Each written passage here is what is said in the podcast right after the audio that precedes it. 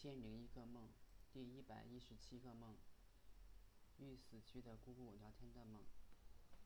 有天，我跟叔叔在教室里面聊天，这时他儿子和我儿子光着身体站在板凳上，大概是想比谁高谁低。叔叔怀里还抱了一个小女孩，我感觉光着身体不好，会感冒，就想给儿子抱过来。找衣服穿，但是感觉这样有点厚此薄彼，就没有行动。这时来了一个小女孩，她也站到板凳上，她比我儿子高了半头，我有点疑惑，不知道她是谁。叔叔说是小姑的女儿双生，我心想小姑不是生病了吗？而且病得还很严重，怎么现在还生了一个女儿？都这么大了。这时我抬头一看。小姑就在窗户旁边，背着墙坐着。她还是年轻的时候那么漂亮，脸有点圆圆的、肥肥的。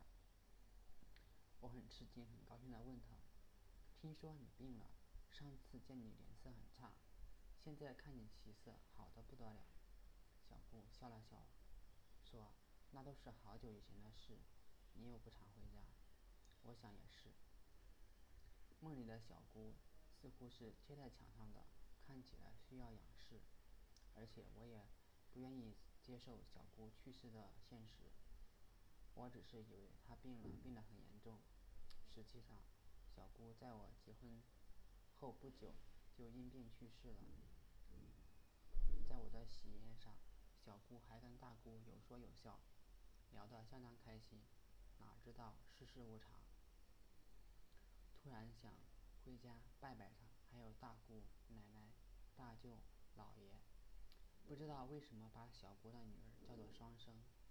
小姑有两个女儿，但是没有一个叫做双生，这一点我百思不得其解。